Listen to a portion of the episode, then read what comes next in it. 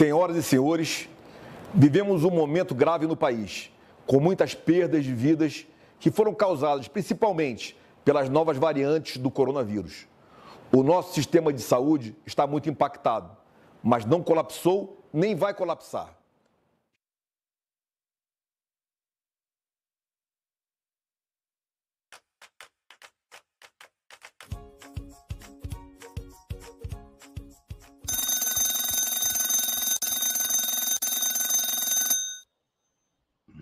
Olá, pessoal, bom dia para vocês. São 7 horas 2 minutos no Brasil, pelo menos na parte do Brasil que segue o horário de Brasília. Nós estamos começando nesse momento a edição de número 297 do Despertador. Eu quero desejar um bom dia para vocês. Hoje será uma quarta-feira muito importante. Pode ir comprando a pipoca aí, porque nós vamos ter pugilato lá no Supremo Tribunal Federal, quando o, o assunto é, é, fechamento das igrejas entrar em votação hoje à tarde, provavelmente com mais escaramuças entre o, o miúdo, não, o novato e o ministro Gilmar Mendes, que já, já, enfim, já expressou o que, que pensa em relação ao fechamento de, de igrejas e autonomia de prefeitos e governadores para ordenar medidas de restrição ao contato social. O próprio Supremo Tribunal Federal, é bom lembrar, já de, decidiu o assunto. Por 11 a 0, ficou estabelecido que prefeitos e governadores podem sim estabelecer medidas de restrição e que vale aquela que é mais rigorosa. Assim tem agido o Supremo Tribunal Federal. Então, hoje nós vamos ter um embate, um embate no Supremo que vai definir os rumos da pandemia. Vocês sabem que ontem nós tivemos a posse de, de ministros, né? Trocou o delegado da Polícia Federal. O ministro da Justiça já começou assombrando o país, dizendo que, a, que as polícias, a, a força de segurança tem que garantir o ir e vir tranquilo e sereno da população. O que, que isso quer dizer? Será que ele está dizendo que vai colocar a Polícia Federal para constranger a Polícia Militar e os governadores que eventualmente decidirem pela paralisação, essa história pode não acabar muito bem, principalmente para quem está mandando o país.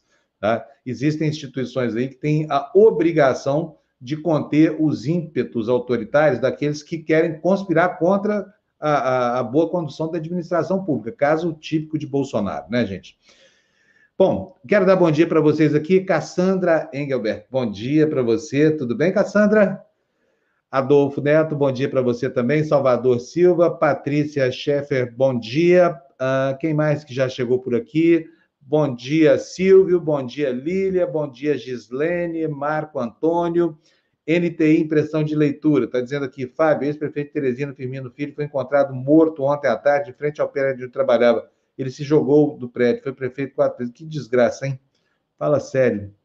Lamento muito as, as, as, mortes todas, mas as por suicídio são as que eu lamento mais, porque são expressão de um sofrimento profundo, de uma depressão muito negligenciada, quase sempre. Deixa eu dar bom dia aqui para o Florestan. Oi, Floresta, bom dia. Bom dia, parabéns, Fábio. Por que, Floresta? Porque hoje que é o seu dia, é o meu dia, é o ah, nosso dia. hoje é o nosso dia, é verdade. Não há muito o que comemorar, né, Florestan? É. Essa é a verdade, né? Não, Nós mas eu acho de pé que... aqui sobrevivendo a todo tipo de assinte, a roubo, né? todo tipo de, de coação. Não tem sido fácil ser jornalista no Brasil, né? É, então, ontem mesmo tiraram o 247 do ar, né?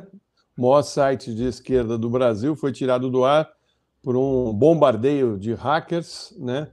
Tá na cara que isso é armação da extrema direita, tá na cara que a campanha do Bolsonaro já começou e não é à toa que ele colocou na Polícia Federal né, um delegado, né, que foi nomeado aí pelo novo ministro da Justiça dele, um delegado que é uh, ligado ao Centrão e a políticos. Né? Ele foi secretário dos esportes do Alckmin, né? foi secretário também no, aí em, Bra em Brasília, né? lá em Brasília, da, eh, da Segurança.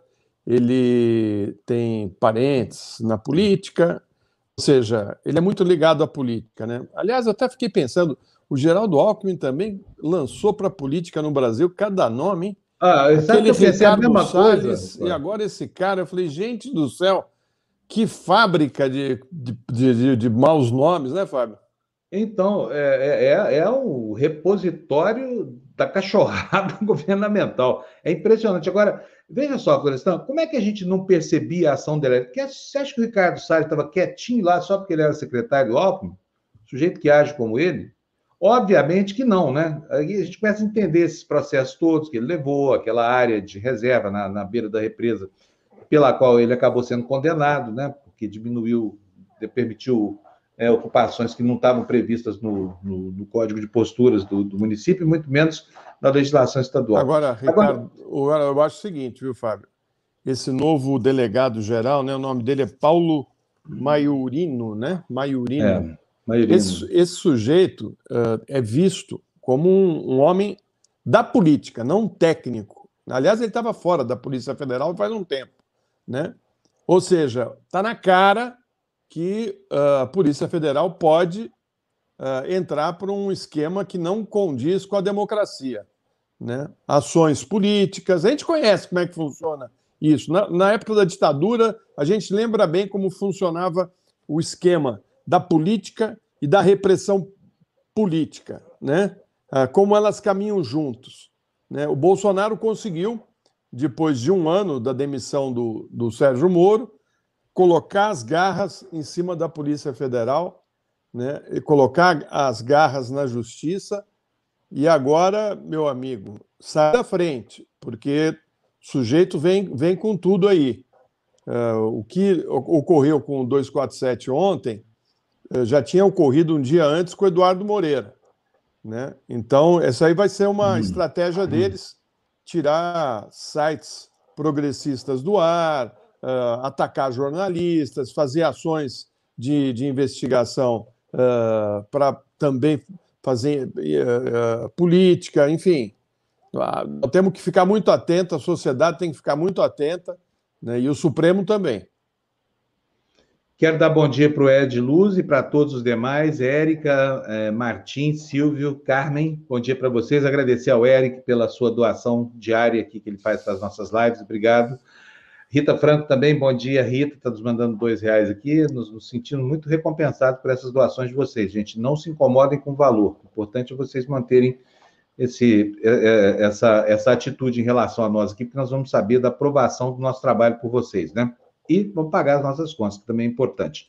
Então, bom dia, Franz, bom dia, Fábio, bom dia, Júlio César, bom dia, Humberto Finotti, e deixa eu ver o que a Andréa Diesel está nos escrevendo aqui. Não está sendo fácil, mais um motivo para parabenizá-los pela resistência. Escolha de vocês com a TVD só aumenta o mérito. Obrigado, vocês são essenciais. Andréia, muito obrigado, viu? Obrigado mesmo. Isso para nós é uma honra receber um comentário como esse seu, não é, Florestan? Lógico. Fábio, vou fazer uma pergunta para você. Como é que você se sente sendo jornalista? É como se a gente tivesse aqui imbuído de uma missão, Florestan. Porque é o seguinte: existe um, um vaso comunicante muito, muito saudável entre a imprensa e a democracia. Não existe nenhuma democracia no mundo que não tenha uma imprensa livre. E não existe, não existe imprensa livre onde existe um ditador, um tirano. Então, nós temos uma missão aqui de, de, de uma missão de restauração. Sabe? E, é, e é isso que nos imbui. Agora, pessoalmente, eu vou te dizer, é uma vida de muito sacrifício, né? Vocês viram, eu há um ano e meio tive, fui levado à demissão do, do, do meu trabalho, tive que encerrar uma carreira de 40 anos na imprensa formal por perseguição movida por esse sujeito chamado Fábio Weingarten, esse que usa emblema de campo de concentração em campanha do, do, governo federal. Foi tanta pressão que esses caras fizeram que não havia meio de permanecer no, no meu emprego. Você sabe que de lá para cá, Florestano, faz um ano e meio, isso foi em setembro do ano retrasado. Nunca tocou meu telefone com ninguém oferecendo emprego. Simplesmente porque o mercado de trabalho na tal mídia corporativa não abre espaço para diversidade de opiniões. E olha, vou contar uma história para vocês. Outro dia, liguei para uma amiga que é empresária para pedir uma entrevista para ela, porque ela tem um programa de um programa social maravilhoso milhares de pessoas dependem dela, ela regimenta empresários de grande porte para poder obter dinheiro para tratar de gente no, no, no semiárido brasileiro. Pedi a ela a entrevista, está na hora, vamos lá, porque a fome campeia no Brasil, está aumentando, e está na hora de mostrar um, um, projeto alentador, como você sabe o que ela me falou? Ela falou, infelizmente não dá, porque o seu canal é um canal político. Eu falei, como assim um canal político? Não é um canal político, é um canal jornalístico. Isso aqui é informação pura com opinião firme. Perguntei a ela, falei, mas escuta, você me deu tantas entrevistas quando eu estava lá na Band, você acha a Band menos engajada do que eu? Eu, eu posso dizer para vocês que tão aborrecido com isso, tão chateado com isso, porque posso assegurar para vocês, nós aqui nesse cantinho da internet, eu, Florestan, a Lu, todos nós estamos aqui participando, o Jamil, né, o pessoal da, da produção aqui, os funcionários da TVD, é, nós fazemos jornalismo mais sério e honesto que a gente já fez ao longo das nossas vidas, sabe? Aqui, as nossas posições são claras e não são tuteladas por interesse de ninguém, não é, não é verdade, Florestan? Não Exato. tem anunciante, não tem político, não tem partido, não tem nada. Se quiser nos enquadrar muito como militantes, pode dizer que nós somos militantes, sim, do Código de Ética dos jornalistas brasileiros, dos dois códigos, certo, Florestan? Porque esses códigos nos obrigam a ouvir o outro lado, a respeitar a privacidade e tudo mais, eles nos obrigam também a combater o fascismo e o autoritarismo. Está lá, artigo 6 de um, artigo 9 do outro. Então, isso aqui está longe de ser militância política. Não, nós não temos vinculação com ninguém. Nós estamos dentro de um campo de pensamento chamado campo progressista e tendo uma atitude proativa dentro desse campo, porque é aqui que está a defesa da democracia brasileira. Aonde na direita que tem alguém defendendo a democracia? Quem é que está preocupado aí no, no, no, mercado financeiro com democracia? E é a voz do mercado financeiro que escoa para os jornais, né? Então, uma coisa, Florestan, nessa pergunta que você me faz, é a condição do jornalista. A outra é a condição do jornalismo, né? Hoje, o jornalismo sério é feito por jornalistas que sofrem, porque não é possível ser jornalista sem sofrimento no Brasil hoje nível de coração, salvo um, um veículo ou outro. Concorda, Florestan? Folha de São Paulo, talvez, Jornal o Globo, talvez, com algumas restrições, e, e mais nada. É por isso que durante um ano e meio o meu telefone não tocou. Dois prêmios S, mais uma menção honrosa, um monte de prêmios internacionais. Nunca tive nenhum problema de natureza ética e ninguém me chama para trabalhar. É, nem vai chamar mais, viu, Fábio? É. Deixa eu te dizer uma coisa. Nós estamos numa situação onde uh, aquela, aquele período da, áureo da, da carreira, na, principalmente no jornalismo televisivo, né? Altos salários, né? Enfim, a gente, a gente viveu esse momento, né? Do auge da televisão e do telejornalismo. Isso né, acabou. A Rede Globo dispensou vários bons jornalistas, a gente uh, pode falar aqui, passar o dia falando de, de uh, grandes nomes do jornalismo brasileiro que estão no mercado aí sem emprego, né?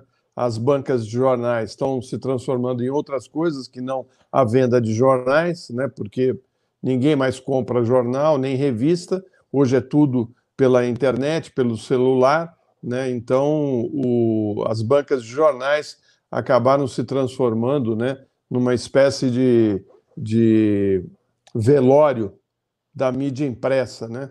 Ali ficam os corpos expostos e ninguém nem chega perto, né? E agora o jornalismo uh, foi para a internet e, e aí houve essa confusão. Gente que se diz jornalista e não é jornalista, que passa notícia mentirosa e que está uh, intoxicando uh, as, as, democracias no mundo todo. Por isso que eu acho que é urgente, urgente, que medidas sejam tomadas, né? porque a mentira é o motor dessa política fascista, desses grupos fascistas. Eles mentem, mentem e mentem. Né? E eu conheço muita gente, e você também, e quem está aqui com a gente também, que acredita nas mentiras.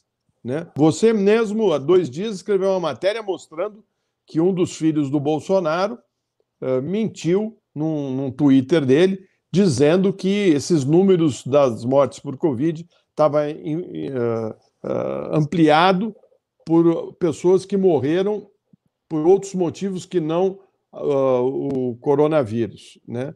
Uma mentira que leva pessoas a falar, bom, então, se não é tão grande assim, eu vou sair, eu não vou usar máscara. Enfim, eles ficam incentivando as pessoas né, a, a, a, a correrem o risco de se contaminar. Isso, para mim, é crime ou não é crime? Isso é crime. Isso é uma temeridade, isso é uma, uma barbaridade, né, Florestan?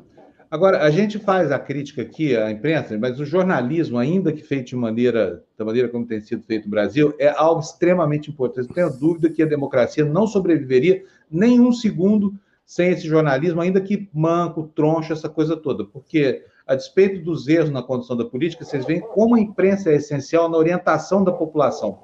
A despeito de todos os vícios, né? Nos jornais que elas vão buscar informação sobre o número de mortes, sobre estratégias de vacinação, sobre o resultado do SISU, que, aliás, hoje estão publicando as notas de, de, de corte na internet, viu? Senhores pais, está tudo lá, para vocês verem como é que seus, seus filhos saíram. Então, o trabalho da imprensa é um trabalho essencial. E a gente preza muito isso aqui. Imagina sabe... quanto que não custaria, Fábio, há um tempo hum. atrás, uh, uma empresa ter você, eu, uh, o, o Jamil, o Eduardo Moreira, a Carla Jimenez, uh, o Gessé Souza, né? e a Lu. Quanto custaria contratar essas pessoas para trabalharem num, numa emissora de TV? Elas estão todas aqui na TV Democracia muitas né, uh, uh, tentando ajudar a construir um, um, veículo de comunicação sério e uh, que defenda os princípios básicos da democracia e do Estado democrático de direito. Por isso que é importante que vocês que acompanham todo dia o despertador e tal, quando puderem, darem contribuições, porque realmente aqui não tem dinheiro de nenhuma empresa, de nenhum banco, né? diferente das emissoras de televisão e de rádio, que são bancadas por governos, são bancadas por, uh, pelo setor privado, que tem interesses econômicos e políticos. Aqui não, aqui não tem, a gente não tem esse, esse interesse, a não ser o interesse de levar para você a boa informação. Né? Vocês sabem que uh, a gente pode até se equivocar numa análise, né? e eu, às vezes, quando escorrego, falo uma coisa indevida, logo uh, uh, sou alertado pela, pelas pessoas que assistem o programa, né? E eu acho muito bom isso, né? Eu, eu, acho que ontem mesmo o Valder me chamou a atenção para uma coisa que, que eu deixei passar, que foi a história do, dos ministros do Supremo nos Estados Unidos, que são indicados pelo, pelos presidentes e passam pelo Senado. E eu, eu, tinha esquecido disso, porque eu estava com a cabeça ligada nos juízes, né, que eram eleitos lá nos Estados Unidos. E, enfim, ele corrigiu no ato e eu uh, não deixei passar, não. Falei lá, ó, tá errado, é isso mesmo, né? Então é isso aí, é dia dos jornalistas, uma profissão difícil, mas que é importantíssima, né, para as democracias, principalmente a imprensa uh, séria e responsável. Exatamente. Eu só quero que as pessoas saibam que a luta aqui é só para que a gente cumpra o nosso papel. A gente fica contente de cumprir o nosso papel, sabe? Dá uma satisfação muito grande saber que todo dia a gente encerra o trabalho tendo alertado o país para os absurdos que estão acontecendo por aqui. Então, isso já é gratificante. Agora, a luta é grande porque é um negócio pequeno, a rentabilidade disso aqui é absurdamente pequena, porque não tem, no nosso caso, não tem rentabilidade nenhuma, porque TV Democracia custa o dobro do que fatura, e ainda assim, apesar da generosidade de vocês, que viu mandando para a gente esses superchats, esses super stickers, essa coisa toda, isso vai compondo para nós um, um, assim, uma base estrutural interessante. Mas estamos longe de pagar as contas ainda, o que é do jogo, que é um negócio também, né? Tem essa parte. Olha, por isso eu quero começar, antes de mostrar nem as manchetes ainda, agradecendo assim os elogios que vocês estão mandando para a gente, as críticas também, e as contribuições. O Charles Harnack manda 15 reais para a gente. Charles, muito obrigado para você. Depois eu falo das mensagens que não que não estão pagas, tá bom, gente? Que não são superchats. O Adanisson nos mandou, nos mandou aqui 20 reais. Muitíssimo obrigado para você também. Muito obrigado. O Francisco Cunha nos manda um superchat dizendo: elegendo o genocida sabendo que ele é. Estão deixando ele cumprir a missão. Uma crítica que certamente não é destinada a nós aqui. Eu agradeço, viu, o Francisco a Rosali, nossa companheira aqui, desde antes, a, a, a TVD estava, era um embrião ainda, estava no útero. E a Rosali já estava aqui com a gente, mandou 10 reais, dizendo: Nós devemos muito a você, exatamente pelo vosso compromisso com o juramento profissional e liberdade de opinião. Muito obrigado. Obrigado, eu, Rosali. Você sabe a minha gratidão pela maneira como a comunidade tem sido proativa aqui, tanto com relação a gente, quanto com relação ao restante da sociedade, com essas campanhas que a Bel, vocês estão fazendo, que são espetaculares, viu? Carmen Ares, a Carmen Ares está lá na Europa nos mandando duas libras esterlinas de lá da Escócia. Carmen, muito obrigado para você. Boa tarde para você aí, sempre generosa com a gente, né? E tenho a satisfação de ver aqui que o, mais um, um super sticker aqui do Rogério Marques. Isso posto, vamos começar o jornal, gente? Que já somos 730 pessoas aqui esperando notícias que nós não demos, então só tergiversando aqui sobre o papel da imprensa. Bom dia, doutor Fernando. Vamos lá. Roberto Abrão, muito obrigado. O que, que é isso? 200, o que, que é essa moeda aí, Florestan? Não sei. Ah, Japão, iene. Bom aí dia, é... Japão. Mas e é uma beleza. grana, viu, cara? É, 200 ienes. 200 ienes. Ienes, né? Ienes. É. O, o, eu não sei quanto vale, mas não, não importa. Só o fato de estar tá falando para alguém que está no Japão e que nos aprova lá de lá é um, é um alento isso. Muito obrigado. É. Aliás, a nossa audiência no exterior é, é impressionante, impressionante. Matheus Pazetti, muito obrigado também pelo seu super sticker, super obrigado. Vamos lá, gente, vamos botar a notícia para vocês, que é isso que vocês querem, é isso que vocês precisam, é isso que a gente pode dar para vocês. Vou começar aqui primeiro mostrando essa arte, esse grafismo, que foi é, enviado a mim ontem pelo Renato Prime, aqui da nossa comunidade. Muito bonito, ele pega a palavra impeachment e a letra X, né, que significa reprovação, e que tem o som que está faltando nessa palavra, muito legal. Vamos dar um basta nesse genocida, não suportamos mais tantos mortos tamanho descaso pela vida. Muito obrigado, viu, Prime? Um abração para você. Vamos passar então para as manchetes, Fernando? Vamos lá? Está aí manchete da Folha de São Paulo, capa da Folha.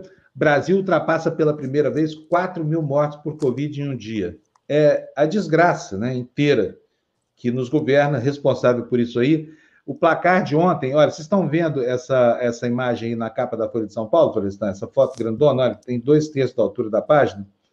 Essa aí é a cidade de Corumbataí. Tem o mesmo número de habitantes é, do placar funesto de ontem. Essa cidade ontem teria sido extinta se todos os que morreram de Covid fossem habitantes de lá. Tem é a população desse lugar aí na capa da Folha. Eu achei essa foto impressionante. Eu, Fábio, também vale, vale lembrar que lá atrás, quando começou uh, a pandemia aqui no Brasil, que a gente fez um cálculo de quantos aviões, né? E, e eu fiz um cálculo representa a queda de 10 Boeings né, todos os dias. 10 Boeings Esse, o número de hoje, 20 Boeings, Floresta. 20, 20. Boeings. 200 passagens. Foram 199 mortos no pior acidente da TAM nós estamos com 4 mil, mais de 20 Boeings. É incrível esse é. número, né? É Gente, 4.100 e tanto, 4.111 pessoas morreram nessa conta funesta. Agora, e os que morreram em casa? E os que não foram notificados? E os que tiveram, por terem outras comorbidades, é, sua causa mascarada e não foram anotados como óbitos decorrentes de Covid, né? É uma tragédia, é uma tragédia. E hoje, aonde é que o estrupício está indo? Está indo a Chapecó para quê? Para incentivar essa loucura que eles chamam de tratamento precoce, que na verdade é o kit do embuste político, né? É o kit que leva as pessoas ao auto-engano, a achar que estão se curando quando elas estão morrendo. E aí as estatísticas vão caminhando nessa, nessa direção. Tarsila, muito obrigado pelo seu super sticker, brigadíssimo também. E Maria Paula, muito obrigado pelo seu super chat aqui, R$ 27,90. Muito obrigado. Não conhecia aqui esta, esta semana. Muito obrigada pelo jornalismo de qualidade. Clipping com excelentes comentários. Sabe por que, que a gente faz isso, Maria? A gente usa o noticiário da imprensa porque o pressuposto é de que esse material é produzido com base em uma orientação ética, num pacote ético. Esse que eu, que eu me refiro tanto aqui no Código de Ética, que ouve o outro lado, que dá chance às pessoas se defenderem e que apura informações relevantes para a sociedade, onde quer que elas estejam. E aí a gente comenta isso porque a gente faz restrições aqui ao encaminhamento político do noticiário para abrir os olhos das pessoas para o outro lado da realidade. Por isso que às vezes aqui eu e o Floresta dizemos que nós é que somos o outro lado, né, Floresta? É. Então é isso. Muito obrigado, viu, pela, pela, pela sua doação aqui. E vamos ver os outros destaques. Você quer falar alguma coisa, Floresta? Não, não. Vamos, vamos em frente. Vamos lá, então. Olha aqui, ó, outros destaques da Folha de São Paulo. Aí a provocação desse novo ministro da Justiça, que dizem que é um homem político, mas já começa com, né, com arrobos de um autocrata aí. Polícia tem que garantir o ir e vir, diz o novo ministro. Certamente isso aqui é uma alusão ao comportamento dos governadores, que eles tanto que tanto afronta esse governo dos infernos aí. É, na, no painel, o destaque é escolhido como diretor provoca decepção na PF, já vou ler logo aqui indicado para o cargo por Anderson Torres da Justiça, Paulo Maiurino está fora da Polícia Federal desde 2009, ocupando funções políticas. O perfil gera receio em servidores com imagem de independência da instituição. E o último destaque que eu separei da Folha de São Paulo, médicos divergem de prefeito pró-cloroquina em Santa Catarina. Daqui a pouquinho eu vou explicar por que que é mentira tudo que se fala sobre Chapecó no bom sentido. A cidade não está numa condição nem melhor do que as outras, nem na média, está muito abaixo da média do Brasil em relação à sobrevida, é, muito melhor não, muito pior, tá? Vocês vão ver já já, com dados oficiais. Põe outra capa para a gente, por favor, Fernando, põe também, Fernando, o número do Pix, porque a Silene está pedindo aqui para gente, olha, já já vai para vocês, Silene o Pix, que é a maneira como, que, que, que a gente prefere para receber as doações, porque aqui a gente recebe o dinheiro inteiro. Então, o Fernando já vai botar na tela aí para a gente, está aí na barrinha. Olha, manchete do jornal o Globo retrata esse holocausto diário no Brasil, com 4.211 mortes, Brasil dobra recorde diário de óbitos em um mês. Que loucura! Aí os destaques políticos são três: delegado de perfil político assume a Polícia Federal o primeiro, Câmara aprova compra privada de vacina sem doação integral ao SUS, que é um absurdo, é um descalabro tipicamente brasileiro. Nem, nem nas Arábias, nem na China não existe isso, nem em lugar nenhum do mundo. E por último de tudo. O, Sabe nosso... que, o Fábio, o Alberto, o Alberto Vilas, lá no blog dele, uh, disse uma coisa que para mim é perfeita. A Câmara aprovou o camarote VIP das vacinas. É, é um absurdo isso.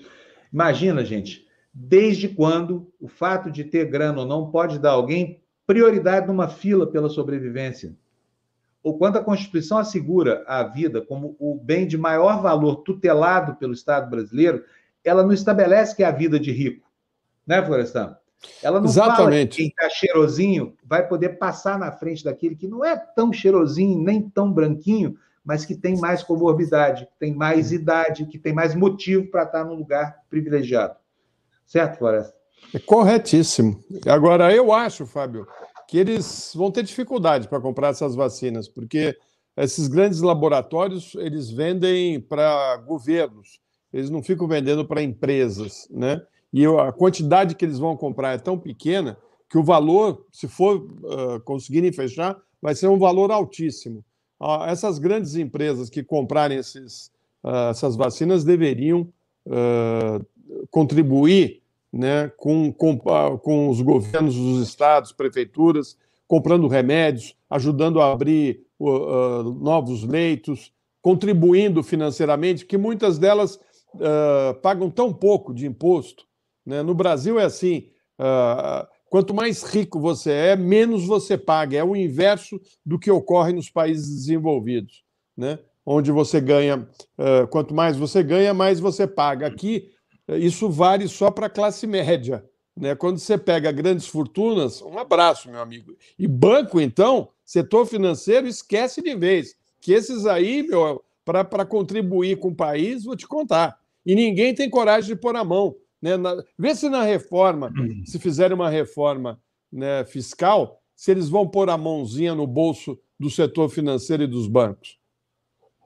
Agora, não podemos esquecer que ontem teve ligação telefônica de Bolsonaro com Putin, que tem um lobby funcionando aí incrivelmente forte para pressionar a Visa a autorizar a entrada da Sputnik 5. Eu não sei se, do ponto de vista técnico, ela merece ou não. Sei que outros países estão aplicando aí, estão gostando da vacina, essa coisa toda, mas a gente tem que, que, que, pensar sempre que a Anvisa tem atuado em defesa do interesse da nossa saúde, né, Florestan? É, é engraçado, né? Porque o Bolsonaro brigou com a China e com a Rússia, né? E, praticamente saiu do BRICS, né?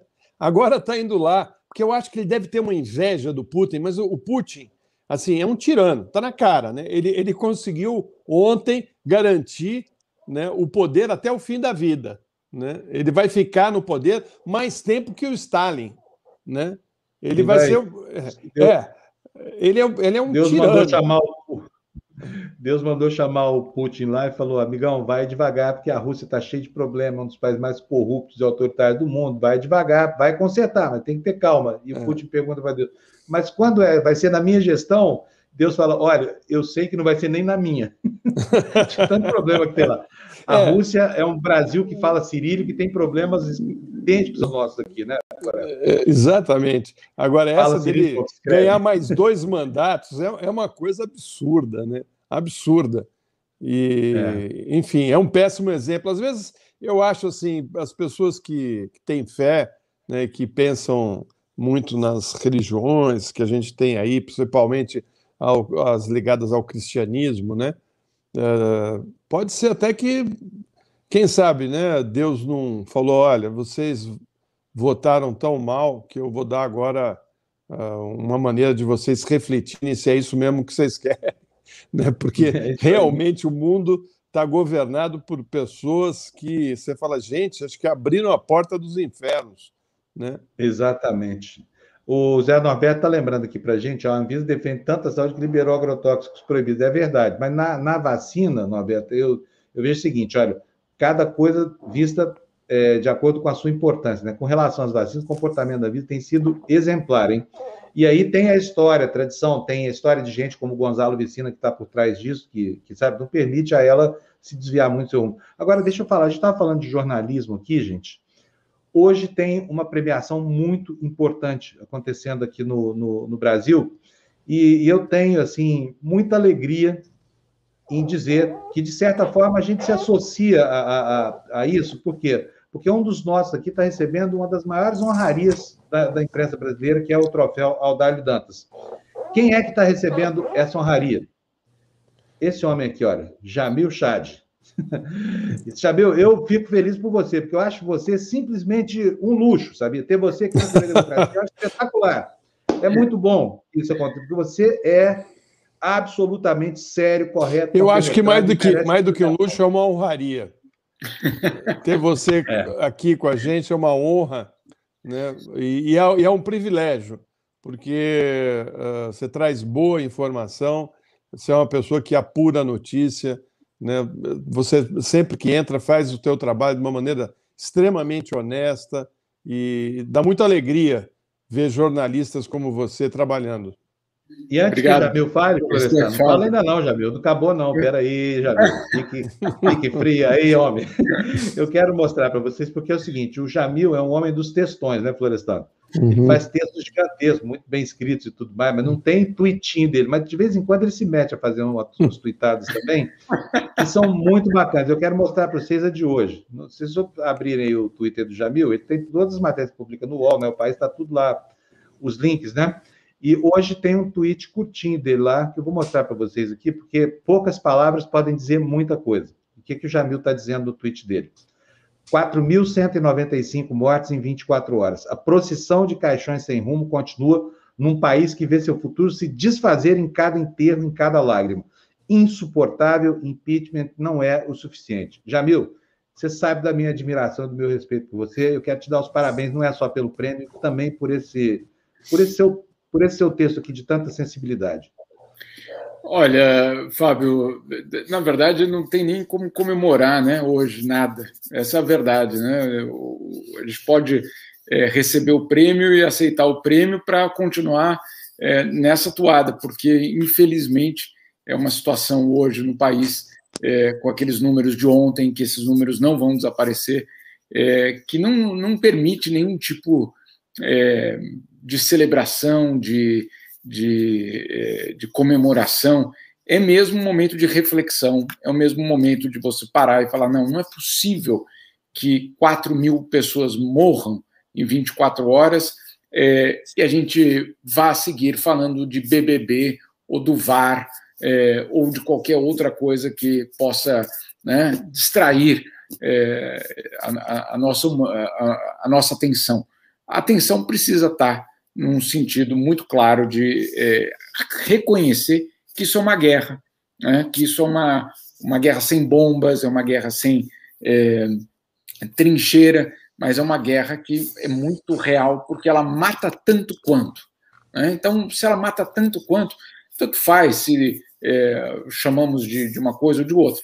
Ah, o fato é que precisa haver essa conscientização. E aí, falar de impeachment é, chega a ser suave, sinceramente.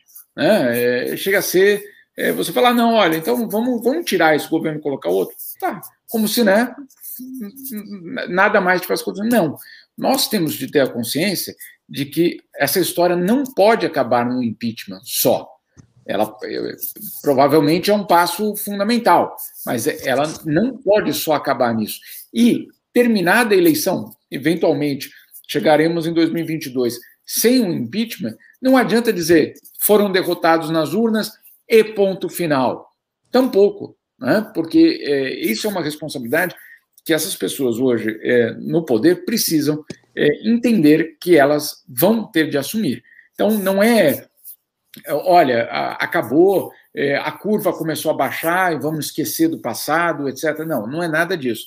Temos de, de olhar para isso. É, Bolsonaro, outro dia, é, falou que nunca foi contra as vacinas, sempre quis, etc. É só pegar o histórico dele nesse ano e a gente constata, a gente constata o quanto ele esnobou acordos, o quanto ele esnobou a OMS, enquanto ele esnobou recomendações de cientistas. Então não adianta agora dizer, ah, não, eu sempre fui a favor. Então, não foi. Né? Ou se foi, é, mentia descaradamente. Então, tudo isso vai precisar entrar nessa conta. Essa conta não vai acabar nem com impeachment e nem com uma derrota eleitoral. Ela vai precisar ser mantida na pauta da sociedade brasileira. Aliás, viu, Jamil, eu acho que o Brasil deveria, né, a, a Câmara deveria uh, uh, permitir as CPIs para o Brasil saber é. o que está acontecendo de fato no, no, no, no governo, as ações que estão sendo feitas e as que não estão sendo feitas e eu acho que a CPI era a melhor maneira da população tomar consciência uh, do descaso que uh, esse governo teve com relação ao enfrentamento dessa doença que está levando milhares de brasileiros e vai chegar em números uh, muito maiores do que nós temos até aqui. Né? E essa é. crise é uma crise uh, sem precedentes, né? que coloca o país como párea no mundo isso uh, nós vamos levar muitos e muitos anos, muitas décadas, para uh, recuperar o tempo perdido que nós tivemos nesses, nesse período do bolsonarismo no poder. É um, é. é um estrago pior que uma bomba atômica. É verdade, eh, Florestan, e eu acho que essa questão da CPI é super importante, porque a gente tem aquele costume, e eu, eu já participei de CPI, eu já abri CPI, inclusive, é, com, com, relatos, com documentos, etc., a gente tem aquela impressão: ah, a CPI não serve para nada, no final só dá em pizza. Olha, é, não, a CPI ela tem uma, uma função de transparência, de forçar as pessoas envolvidas naquela história a prestar esclarecimentos, mesmo que sejam mentirosos, porque aí fica registrado, né? porque aí fica de uma forma oficial e não só no cercadinho diante da, dos jornalistas, etc., fica de uma forma oficializada, registrada, é, uma posição adotada pelo governo. E aí tem, obviamente, todas as eventuais quebras de sigilos, etc., que podem acontecer. Então, é, dizer que a CPI não serve para nada, claro, ela poderia servir para muito mais, certamente. Ela poderia servir para outros fins, que eu diria menos politiqueiros e mais é, em termos de construção da sociedade, sim. Agora, ela tem um papel. Esse papel, mesmo quando ela fracassa, esse papel é relevante, que é justamente o de mostrar, olha, é isso aqui que aconteceu em 2020, em 2021. Se não deu em nada, essa é uma outra história, mas colocar tudo isso de forma transparente para a sociedade assistir, eu acho que merecia sim. Jamil, quero te fazer uma pergunta aqui, é seguinte, o elo de conexão do Brasil com o ambiente que o Jamil cobre lá em Genebra é o Ministério das Relações Exteriores. A gente supõe que a maior fonte estão lá os diplomatas, atuando em várias organizações lá em, lá em Genebra. Você já sentiu aí alguma diferença de clima em função do afastamento daquele louco de pedra do Ernesto Araújo?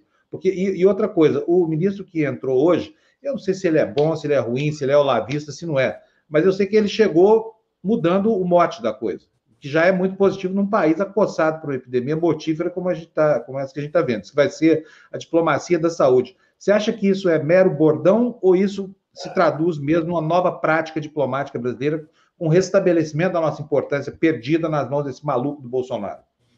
Olha, o Carlos França, o discurso dele foi muito moderado, é, foi muito, eu, eu, na minha opinião, foi muito positivo dentro desse contexto que a gente vive, é, e acima de tudo, foi um discurso que até parecia ser do Itamaraty. Imagina só. Né? A gente estava tão desacostumado, a gente estava tão desacostumado nos últimos dois anos àqueles discursos absurdos que parecia um discurso razoável. Né? Um discurso que falava o óbvio, não, não, não tem nenhuma revolução naquele discurso. Né? O discurso fala: vamos procurar vacinas. vamos procurar construir pontes, vamos procurar coisas óbvias, óbvias, né? mas como a gente tinha perdido o óbvio, é, parece que, oh, é, ele falou em construir pontes, uau, não, mas era, era, era obrigação de quem ocupa aquela, aquela função. Bom, dito isso, sim, houve uma, principalmente nos diplomatas brasileiros no exterior, um enorme sentimento de alívio. Eu conversei com vários deles ontem, vários deles aliviados com ah, o discurso ouvido, mas com um ponto de interrogação. Florestan e Fábio, qual o ponto de interrogação? Deixarão ele trabalhar? Deixarão ele cumprir esse, esse discurso? Porque a gente sabe que a política externa brasileira ela não é feita só dentro do Itamaraty atualmente. Ela é feita para um, agora um triunvirato. Né? É, Felipe Martins, Eduardo Bolsonaro e Carlos França. Minha pergunta é: qual é o peso do Carlos França nesse contexto é, dessas três pessoas? Ele vai ter poder para dizer agora é, vou comprar é, ou vou estabelecer uma relação, relação privilegiada com a China ou não? Ele vai poder chegar aqui na OMS como de fato já começa a acontecer, mas vamos ver até que ponto, falar agora nós vamos atender às recomendações da OMS. Será que ele vai poder fazer isso? Né? Então, é, essa é a grande dúvida. É, é um bom começo, é, é, um começo, eu não diria bom, Fábio, porque aí é, é aquela coisa, né? A gente está tão. Aí é demais também, né?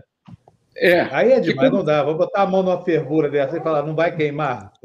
Porque tem, além disso, né, Jamil, vamos lembrar aqui, não é só o ministro das Relações Exteriores, não é só o chanceler que orienta a política externa brasileira. Não. Ele é o fio não. condutor.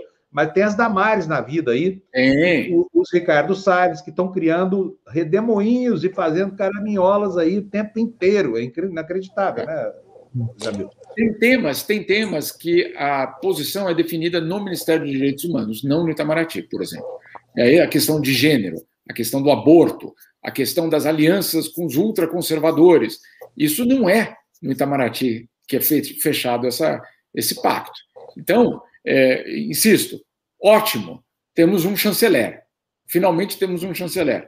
Agora, a questão é, ele vai ter espaço no meio dessa.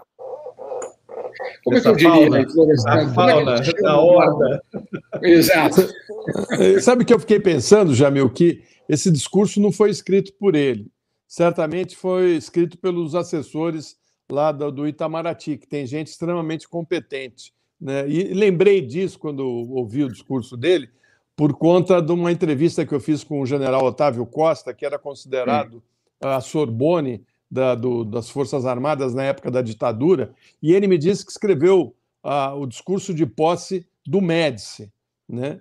E ele Olha. falou assim: eu, eu tive que fazer um, um discurso meu, né? eu nem sabia, nunca tinha falado direito com o Médici, né? E ele faz um discurso uh, humanista, de um país unido, né, e tal. Tanto que o discurso, quando o Médici faz o discurso, uh, as pessoas que eram perseguidas no Brasil falam, bom, até acho que o Médici não vai ser tão ruim, porque ele está fazendo um discurso de união, de, né, da, da, da, da, pacificação.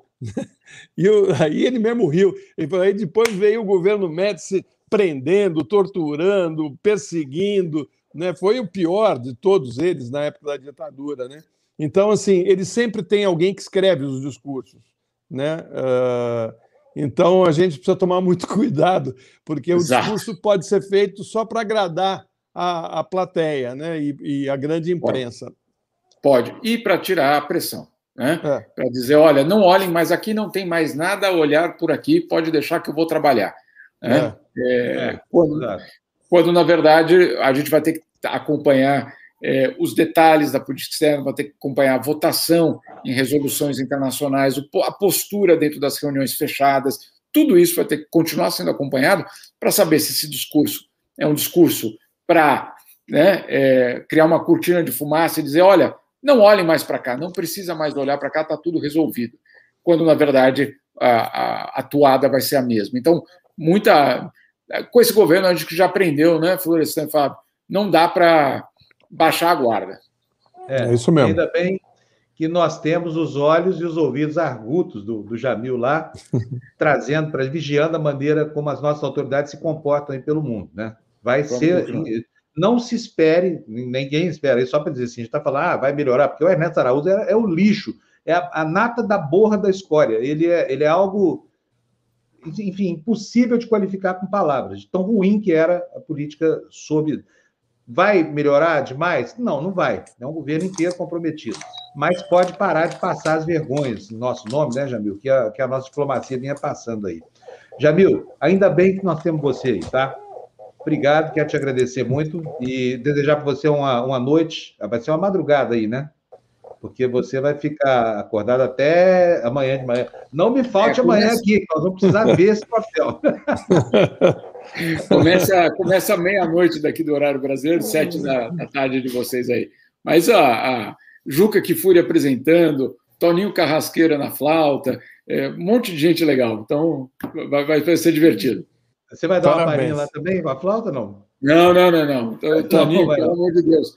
Toninho, é, não tenho nem como né, ah. tem que passar. Eu só passo o chapéu do Toninho, se um dia tá for bom. um Tá ótimo. Então, um abração para você, parabéns. Até amanhã. Aproveite tchau. bastante sua noite, você merece, Jamil. Valeu, tchau, obrigado tchau, tchau. tchau.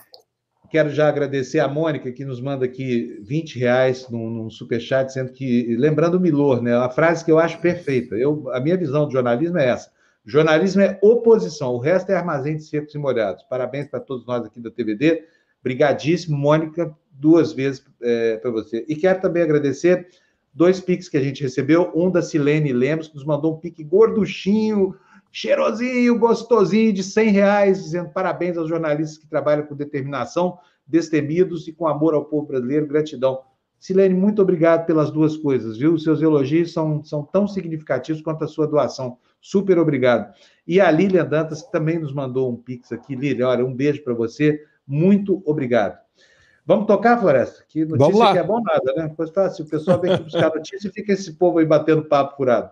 É. Capa do jornal o Globo, com 4.211 mortes, Brasil dobra recorde diário de óbitos em um mês. Aí os destaques ao lado, delegado de perfil político assume a Polícia Federal. O Florestan já disse mais cedo que, que, que né, como saiu gente de governos tucanos para tudo quanto é lá. Agora, esse delegado especificamente passou por tudo quanto é governo. Foi assessor do Agnello lá em Brasília, né, Florestan? Foi, foi assessor. Do, do Agnello, eu não PT, sei, não. foi, foi assessor do Agnello. É? Foi assessor do Agnello, é. E, e, enfim, ele transitou entre a direita e a esquerda. Isso é bom ou é ruim? eu sei, acho eu péssimo, acho que... porque ele é ligado à política, ele vai fazer. Uh, certamente não ser... tem que ser um cargo técnico, Fábio. Não pode misturar política é. com investigação da Polícia Federal. Isso não vai dar certo. Isso aí tem. Bom, vamos ver. Não vamos é, pré-julgar. Olha, lembrando o velho e bom provérbio que eu mais cito aqui, do Barão de Tararé: de onde nada se espera, daí é que não sai nada mesmo, é. tá certo? Então, se sair alguma coisa, vai ser um lucro danado. Não acredito mesmo, mas desejo, porque o país precisa menos doido mandando e mais gente trabalhando com eficiência, né, Floresta? É isso aí. A Débora está dizendo que a Damares, mulher que detesta, oprime o próprio gênero, sexo ao que pertence, e Salles, o ministro do Meio Ambiente, determinado a destruir florestas, animais indefesos e indígenas. É isso mesmo, é boa, boa síntese desse governo, viu, Débora? Vamos lá, notícia na tela para a gente, Fernando. Vamos terminar aí a capa do Globo. Fome dispara, doações despencam. É o que a gente está sentindo todo dia aqui. E nesse sentido, eu chamo a atenção de vocês para a ação das mulheres aqui da TVD, da nossa comunidade, que estão fazendo uma campanha aí para arrecadar alimentos e ajudar a, a, a, mitigar esse problema, né? Diz o jornal o Globo que, agravada pela crise sanitária, a insegurança alimentar, pela primeira vez em 17 anos, atinge mais de metade da população brasileira. Imagina, cento e tantos milhões de pessoas vivendo uma situação de insegurança alimentar. E, enquanto isso, diz o jornal, entidades que organizam doações, doações de comida reforçam o pedido por contribuições o jornal traz aqui uma matéria de serviço mostrando como é que você pode doar. E aqui na TVD, você também fica sabendo como é que participa disso. A gente tem mostrado todo dia aqui no Tertúlia. Gente, Floresta, sabe quem é que vem no Tertúlia hoje? Quem? O Tertúlia hoje está ao máximo. Eu, se fosse vocês, não perderia. Nós vamos ter a Natália Pasternak, que é a nossa guardiã da, da, do pensamento científico, e o Nicoleles. Olha então, assim, só. vai ser, vai ser um programa espetacular, tá? A voz da ciência, falando aqui na TVD. A nata do luxo do pensamento científico brasileiro. Fico muito orgulhoso de ter essa gente falando aqui no nosso modesto canal. Né, imperdível, né, imperdível, principalmente nesse momento que a gente está vivendo. Exatamente. Vamos lá, Fernando, cadê as notícias para a gente, por favor? Vamos começar aí, ainda temos aí o estado de São Paulo. País tem 4,2 mil mortes em 24 horas e contágio em alta indica piora. O que é pior é isso, né? A gente não vê o fundo do poço. No fundo do poço tem sempre um alçapão e nós vamos chegar, se as previsões do Nicoleles infelizmente estiverem corretas, e elas estão corretas até aqui, ao número de 5 mil mortes por dia nessa tragédia criada por este governo dos infernos. Outros destaques do Estadão: novo ministro da Justiça troca a chefia da Polícia Federal e, a seguir, corte da jornada de salário deve ser votado no Senado Federal. Põe a próxima capa para a gente, por favor, Fernando. Capa do jornal É o País. Brasil registra recorde de 4.195 novas mortes pelo novo coronavírus e prenuncia um mês de abril trágico. Um mês de abril trágico. É o que é o que nós já estamos vendo acontecer, né? Se você está acompanhando o noticiário, você já epidermicamente sabe que a situação piorou demais no Brasil, né? Mais uma. Vamos começar com, com os destaques. Olha, já tem aqui o, o, o Carlos Mink, está aqui, o deputado Carlos Mink. Eu vou botar na nossa tela. Oi, Mink, bom dia. Bom dia. falar com Tudo você bem? aqui. Olá. Mink, fiquei impressionado com o negócio do balão ontem. Vou até mostrar é. aqui o, o, o que, que é isso. Veja só, o nazismo chega, sai do chão, do nível do solo, de, do nível do terceiro andar de Brasília e chega aos céus do Brasil. Vamos ver? Daqui a pouquinho o Mink vai falar sobre isso com a gente. Deixa eu botar aqui para vocês verem essa imagem. Olha só que loucura. Explica para a gente isso aí, Mink. Que diabo Olha, de coisa é isso aí? Essa denúncia de um seguidor meu nas redes, ele filmou isso próximo da reserva do Tinguá, que é lá em Nova Iguaçu. Aliás, uma curiosidade: esse é, delegado da Polícia Federal, Saraiva, que deu uma dura muito bem dada no sinistro Salles, dizendo que não ia deixar passar boiada. No passado, eu fiz ações junto com Saraiva, fechando serraria clandestina e areal clandestino, na reserva biológica do Tinguá.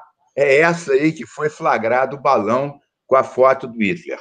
Mas voltando, nós combatemos balão há 30 anos. É uma prática proibida, é um crime ambiental. Há grupos de baloeiros, alguns com policiais, ex-policiais, e essa atividade geralmente não é reprimida. Provoca incêndios, etc. Mas eu nunca tinha visto um balão com a figura do Hitler. Como a nossa Constituição e as leis federais proíbem expressamente, punem propaganda do nazismo, da suástica, o antissemitismo, nós estamos em face de um duplo crime: um crime ambiental e um crime de é, racismo e pró-nazismo. É claro que isso é incentivado pelo governo Bolsonaro, né? É, que tece loas a torturadores é, de todo tipo, né? como Ustra, e inclusive um ministro dele, há não muito tempo, o secretário nacional, saiu porque imitou é, o Hitler na televisão. Então, é, destaparam né, os bueiros do inferno. Né? E está vindo ao de cima, como dizem os portugueses, essa bela expressão, vir ao de cima, né? o piorio da nossa sociedade. Machismo, racismo e agora o nazismo num balão ilegal. Pelo amor de Deus, Florestan. Que absurdo. Olha, só, eu não tinha Fernando, visto essa, deixa, essa imagem. eu lembro, eu lembro, Mink, uh, bom dia. Eu bom lembro dia, de uma eu lembro de uma piscina em Santa Catarina, não sei qual cidade, que tinha o emblema nazista no fundo da piscina. Não sei se você lembra disso. Eu lembro também. É, não sei como terminou uh, essa história, né? Agora você tem razão, porque o governo Bolsonaro, ele, os filhos, uh, vários ministros, eles uh, prestam homenagens ao nazismo constantemente. Né?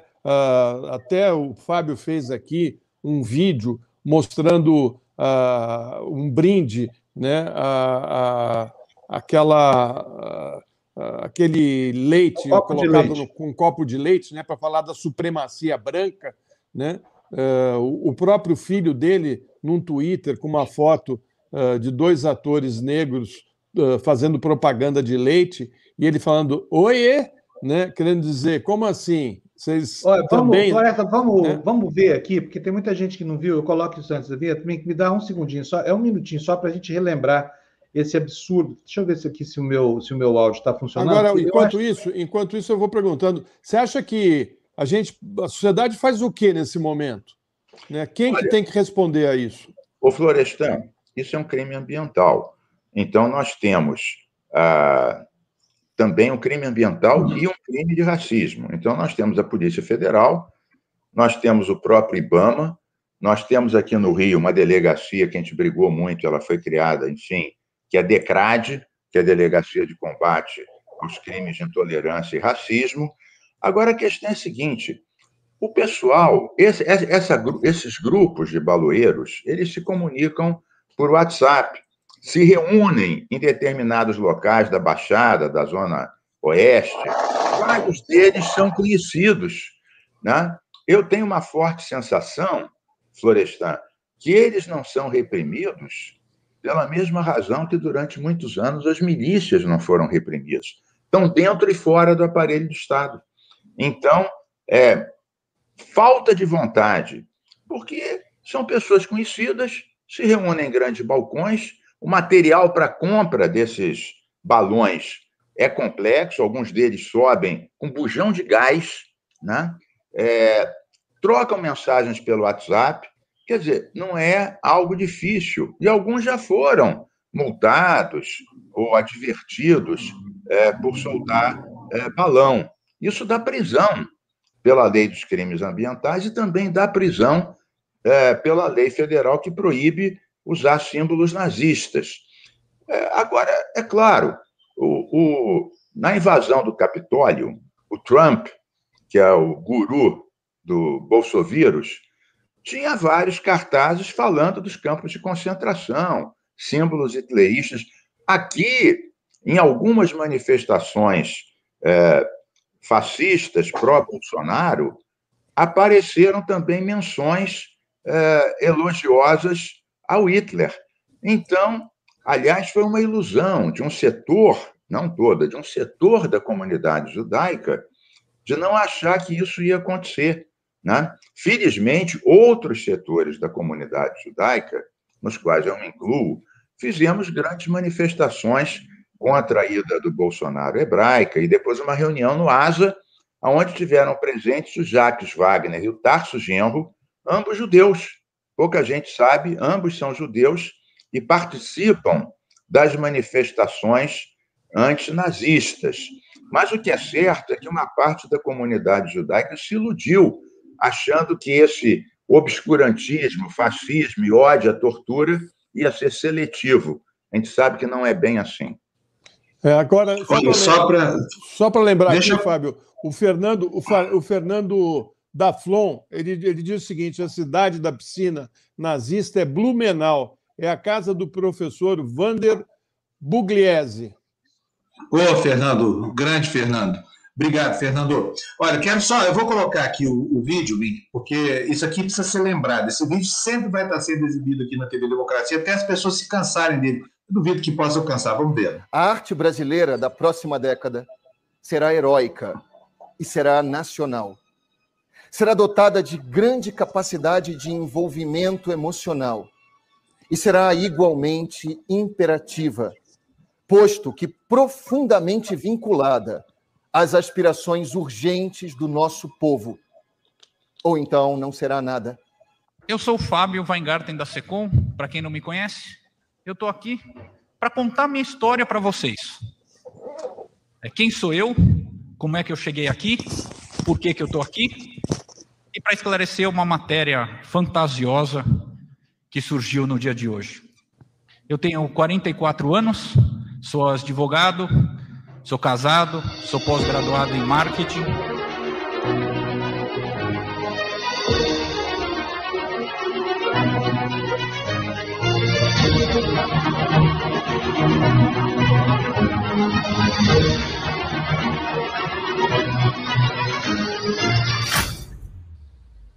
É. O opróbio dos ímpios enaltece o homem, tanto quanto o louvor dos justos. Né? Então, é, eu me, é, enalte, me sinto enaltecido é, quando sou criticado por coisas nas quais eu acredito e por uma política externa destinada a tentar mudar o Brasil. Eu sei que é difícil, Vacinas né? Vacinas contra a Covid-19.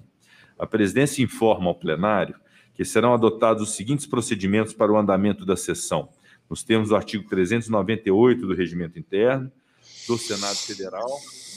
Tirar aquele print bonito.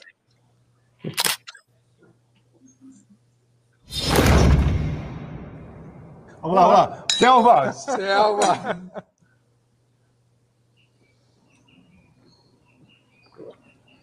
Entendedores entenderão. Caneming, por favor. É assustador demais, não é não? Eu, fico, eu fico duplamente é, impactado pessoalmente por isso. Eu perdi dois tios-avós cremados em campos de concentração do Hitler na Polônia. Repito, incinerados em fornos crematórios do Hitler. Dois tios-avós. E eu mesmo, jovem, com 18 anos, quando eu fui torturado na polícia do Exército, alguns dos torturadores diziam, quando me davam choques nos genitais, diziam: essa é por ser comunista e essa é por ser judeu. Então, existe realmente um sentimento, assim como o racismo e o machismo têm origem na cultura do escravismo colonial, né, infelizmente presente até hoje, isso não se combate só por leis. Aliás, eu falo sempre, é, Florestan e, e eu fiz leis contra a homofobia, contra o racismo, contra o machismo, e tenho muita clareza que isso é muito bom, mas por si só não resolve. Seria ótimo se a gente acabasse com o machismo e o nazismo por leis. Isso está entranhado. Né? E por que, que em determinados momentos isso aflora?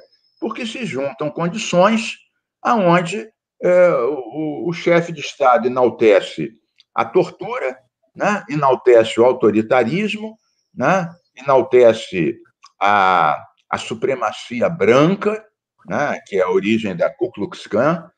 Então, é, dissimulado como copo de leite, ou gesto da, das letras, que significam exatamente é, poder branco, né?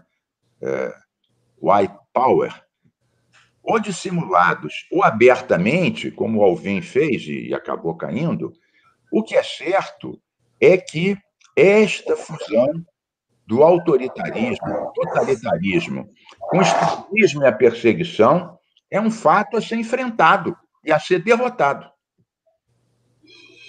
Pois é, olha, para mim, isso tem, além de toda a implicação de natureza política, toda a abjeção que isso desperta, que isso suscita, ainda tem mais uma coisa: eu tenho uma filha e uma neta que são judias.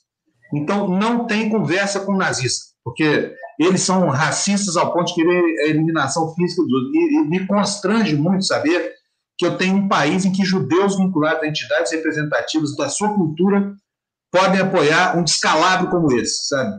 É um absurdo é uma completo. Uma ignorância e uma ilusão, uma ilusão. O país que mandou a Érica, que mandou a, a, a Olga Benário para o forno do campo de concentração, onde ela foi. Quer dizer, nós temos na nossa história, está registrado aqui. E, e, assim, é uma lástima que balões né, tisnem o nosso céu com a imagem de Adolf Hitler, que é o pior que a espécie humana já produziu. Não sei se terá sido após Bolsonaro, talvez não seja. Talvez seja superado em crueldade. Ô, Mick, vamos falar de, de, de outros assuntos aqui. É, eu vi que você que você foi reeleito da presidente da Comissão de Combate à Discriminação no Rio de Janeiro. O Rio é um estado matizado por, por algumas é, é, cicatrizes, algumas fraturas muito complicadas. A fratura que divide o morro do asfalto, a fratura que divide o evangélico do, do, do cristão e que divide, sobretudo, o, o, aquele que cultua a religião afro dos, dos cristãos. Quero saber você como é que você vai trabalhar para tentar diminuir esse ambiente que separa tantas pessoas do Rio de Janeiro. Olha, nós, nos últimos anos, fizemos algumas dezenas de audiências públicas. Primeiro, a gente lutou para recriar, para criar a DECRAD, que é a delegacia já havia em São Paulo, no Rio havia uma lei, mas ela demorou seis anos, a gente ficou com cumpras em cima até acontecer. Nessas audiências públicas, um dos focos é, foram grupos de traficantes, né, sobretudo terceiro comando puro, mas não só, que se converteram a evangélicos dentro das prisões e saíram das prisões com duplo chapéu.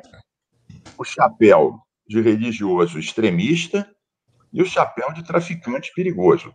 E eles simplesmente passaram o rodo né, em centros de umbanda, candomblé, terreiros, na Maré, no Alemão, na Baixada, em São Gonçalo, e era uma coisa horrível. Nós levamos é, essas mães e pais de santo e trouxemos os delegados é, da polícia, Secretaria de Segurança, MP, e o, o presidente da Assembleia, o André Siciliano, teve uma posição muito dura. Ele chamou o chefe de polícia e, e instou ele a agir contra isso, né? porque estava sendo um horror.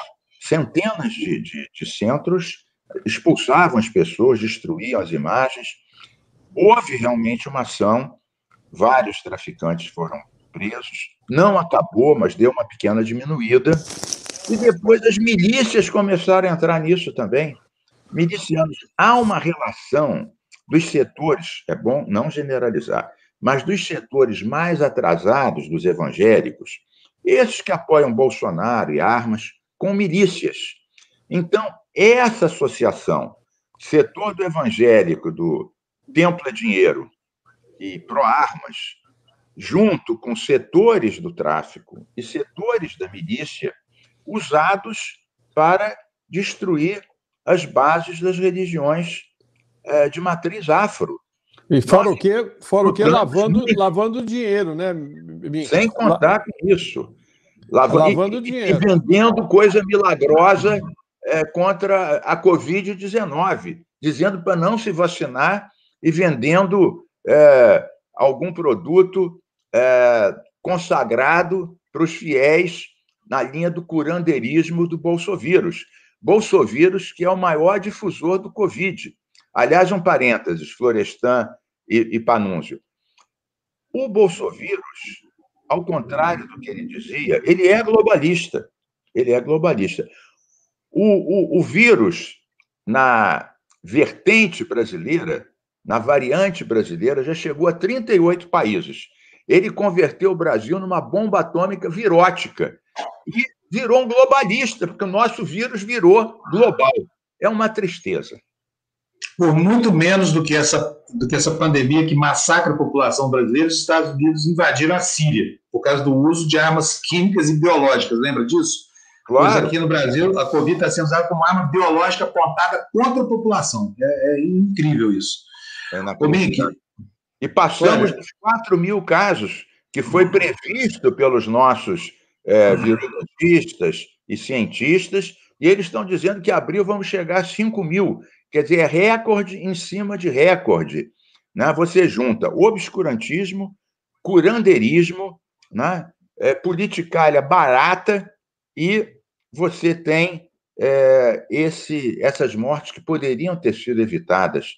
Isso, para mim, é genocídio, sim.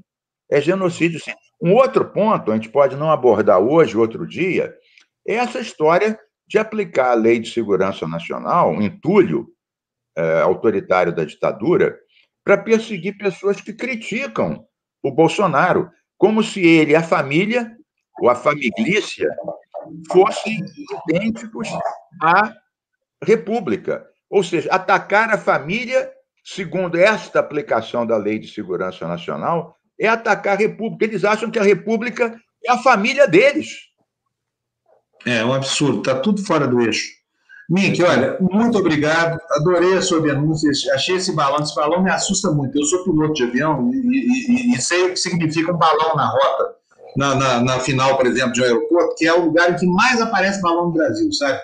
É, é, é, incrível. Como você falou, balões que levam, às vezes, um saco de cimento, de, de estopa molhada, outros que vão com botijão de gás e ficam aí ameaçando os céus do Brasil. Mas a ameaça aos aviões não é tão grande quanto a ameaça do símbolo que esse balão aí que você denunciou portava. É um que duplo é... crime, né? Um duplo é. crime. Não, e essa imagem, certamente, né, Fábio e Mink, vai estar uh, nas primeiras páginas dos sites do mundo todo marcando o Brasil como uma nação nazista, ligada ao nazismo e ligada ao que há de pior. Né? Eu chego a ter vergonha de imaginar que tem uh, brasileiros como eu que acreditam nisso e que estão envolvidos uh, nesse projeto tenebroso né, que a gente nunca imaginou que iria uh, ver. Né? Depois de tanta luta, né, como o Mink disse, né, ele foi um, uma pessoa que, que combateu a ditadura, pagou um preço por isso, foi perseguido, torturado. Eu tenho um pai que foi perseguido, teve que sair do Brasil. Né? A gente lutou para ter de volta os direitos e, e parece que uh, uh, essa noite não termina mais né, de horrores que, se, que, que, que encobre os céus do Brasil. Né? O Brasil, que era um país visto pelo mundo como um país da alegria, do carnaval, uh, da, da, do amor, da, da, ligação afetiva, também, lógico, das mazelas do Estado, mas uh, de boa música, de boa cultura, de, boa, de bons uh, fluidos. Está né? Tá muito difícil você ver o Brasil sendo comandado por pessoas que têm admiração por Pinochet e por Ustra. Me, permite rapidinho, Florestan e Panúncio. Eu faria um pequeno reparo. Não vejo que lá fora entendam que o Brasil é um país nazista. Vão entender que é um governo que tem simpatia pelo nazismo e pegou, estimulou milícias e grupos que aderem a isso. Então, há uma diferença. Eu não vejo que a maioria do povo brasileiro, de forma alguma, tem apreço por esses, por esses horrores. Aliás, o Bolsonaro vai passar, né? o Salles vai passar, a Amazônia, o FRJ, a Fiocruz e a nossa índole pacifista e ambientalista vai continuar. Muito bom. Puxa vida. Ótimo. Mink, um abração para você. Muito obrigado. Saudações eco-libertárias e democráticas, meus camaradas. Isso aí. Isso aí. Tchau, Mink. Obrigadíssimo, viu? Vou aproveitar aqui para agradecer a Delcene Mascarenhas, que nos mandou 10 reais, sendo o seguinte, olha, bela homenagem aqui. Muito obrigado, Delcene. Através de vocês, quero parabenizar todos os jornalistas que têm compromisso com a democracia. Nós ficamos muito felizes em ser os portadores dessa sua mensagem aqui, viu, Delcene? Muito obrigado. Doutor José Aiex está aqui nos mandando 10 reais. Bom dia, doutor José dizendo que Bolsonaro liberou os piores instintos que estavam reprimidos dentro de milhares de fascistas enrustidos. Eles serão derrotados nas urnas nos próximos anos, pois a maioria dos brasileiros não os aprova. Doutor José, eu, eu tenho certeza que vai acontecer isso. Agora, o pensamento, o culto ao nazismo que isso deflagrou, nunca mais nós vamos nos livrar dessa praga, viu? Vamos precisar de muito tribunal de Nuremberg no Brasil, botar na cadeia essa, essa quadrilha toda aí de idólatras da, da morte e Pode ter certeza, doutor José, que o senhor vai ver isso e eu vou ver também, o Florestan também vai ver. Não vai tardar muito esse tribunal de Nuremberg aqui no Brasil. Concorda, Florestan? Estou aqui, ó. É isso aí, vamos. Né? Eu, eu sou ateu, não consigo rezar, mas eu vou fazer o gesto aqui, porque é, significa minha torcida aqui. É. Cláudia Maria, obrigado, Cláudia, por ter vindo aqui para a nossa comunidade. Espero que você aproveite bastante. O pessoal é muito legal, você vai adorar, tá? Fernando Dourado também se tornou membro do, do, do canal. Obrigado. Para fazer isso que eles estão fazendo, basta você lá, seja membro, uma pequena contribuição a partir de cinco reais, você ajuda super a gente aqui e participa da nossa comunidade. A Liciane Rowling também nos mandou cinco reais aqui, dizendo que é um cafezinho para mim. Muito obrigado. Aliás, estou com uma fome aqui, viu, Florestan? Hoje eu acordei atacado. Quando eu dormi, sabe quando você dorme assim, de roupa e tudo? Caí baiado de cansaço ontem à noite não comi nada, estou com uma fome louca. Então, obrigado, Luciano, pelo seu, seu cafezinho. Daqui a pouco vou tomar ali na cozinha. É, e aqui, o pessoal está lembrando, olha, o, a Enia, que nome lindo, um texto da população, elite escravocrata é nazista, porque a gente tem visto aí. Né? E eu, eu quero aproveitar para dizer para vocês aqui, preciso fazer um esclarecimento, um Marcos Petruccelli, é um militante neofascista, é um jornalista, é um sujeito que falava de cinema na CBN. Esse sujeito inventou aí que eu tentei contratá-lo aqui de graça para trabalhar na TV Democracia. Eu nunca vi Marcos Petruccelli na vida, nunca falei com esse sujeito. Você vai ver isso aí no Twitter, não acredita não, porque é mentira. Eu nunca vi. E aqui na TV Democracia, bolsonarista não trabalha. Nós temos um filtro aqui. Fascista aqui não entra. É ou não é, Florestan? Assim, Com certeza. Existe esse filtro, sim. Nazista aqui, da porta para fora. Tá? A gente só fala de nazista para criticar, a gente não dá voz a nazista. É a nossa obrigação ética está prevista no, no maior estatuto para que orienta as nossas carreiras, que é o Código de Ética dos Jornalistas. Então, nazista aqui não. Viu, Petruccelli? Vá procurar emprego em outra freguesia. Esse sujeito é tão insidioso, o seguinte, ah, não, eu falei, mas escuta, quando é que foi que eu convidei você para trabalhar na TV Democracia? Ele falou, não, foi sua filha, Bruna. Aí postou um contato do telefone celular, tem um número lá do telefone dela. A Bruna é produtora, que ela nunca contratou ninguém, só quem contrata aqui na TV Democracia sou eu, tá? E tendo submetido, contratado ao crime do Florestan. Vocês podem ficar tranquilos que gente como esse Petruccelli, essa porcariada toda, não passa nem na porta aqui, não é, Florestan? Isso aí. Bom, então vamos em frente. Rita, Rita de Cássia Moreira e Gino nos mandou então aqui, está tá dizendo ela aqui, criminosos protegidos, esquerdistas perseguidos devido às suas opções políticas. Rodrigo Pilha, conte que absurdo! Ainda bem que você lembrou, Rita, eu precisava falar disso mesmo aqui. Até hoje o menino está preso lá em Brasília, Florestan, por desacato. Até hoje. A gente vai atualizar essa manhã, vou ver se a gente conversa com o irmão dele no despertador. O Gilmar deu quantas horas para o governo responder ao uso da Lei de Segurança Nacional para manter preso? Eram cinco dias, né? Cinco, cinco dias. dias né? de prazo. Se eu não estou enganado, eram cinco dias. Agora, aqui. Fábio, tem uma notícia aí que saiu hoje, que eu não sei se a gente vai comentar, mas pelo jeito uh, não vai dar tempo que é sobre os hospitais militares, né? que eles demoraram para responder 10 dias, mas responderam, né? e 85% dos leitos vazios, né? E, e, a população morrendo aí, e eles uh, preservando os hospitais uh, militares. Né? É, um, é um exemplo muito ruim. Né? Uh, acho que se eles querem mudar a imagem deles de tudo que está acontecendo, é bom que eles entendam que não é assim que eles vão ganhar a simpatia da população.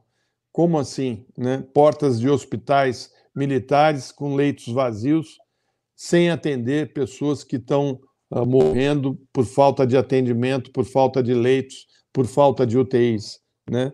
Então, eu, eu, acho que é um péssimo exemplo esse, né, de solidariedade, porque esses hospitais custam ao país 2 bilhões de reais.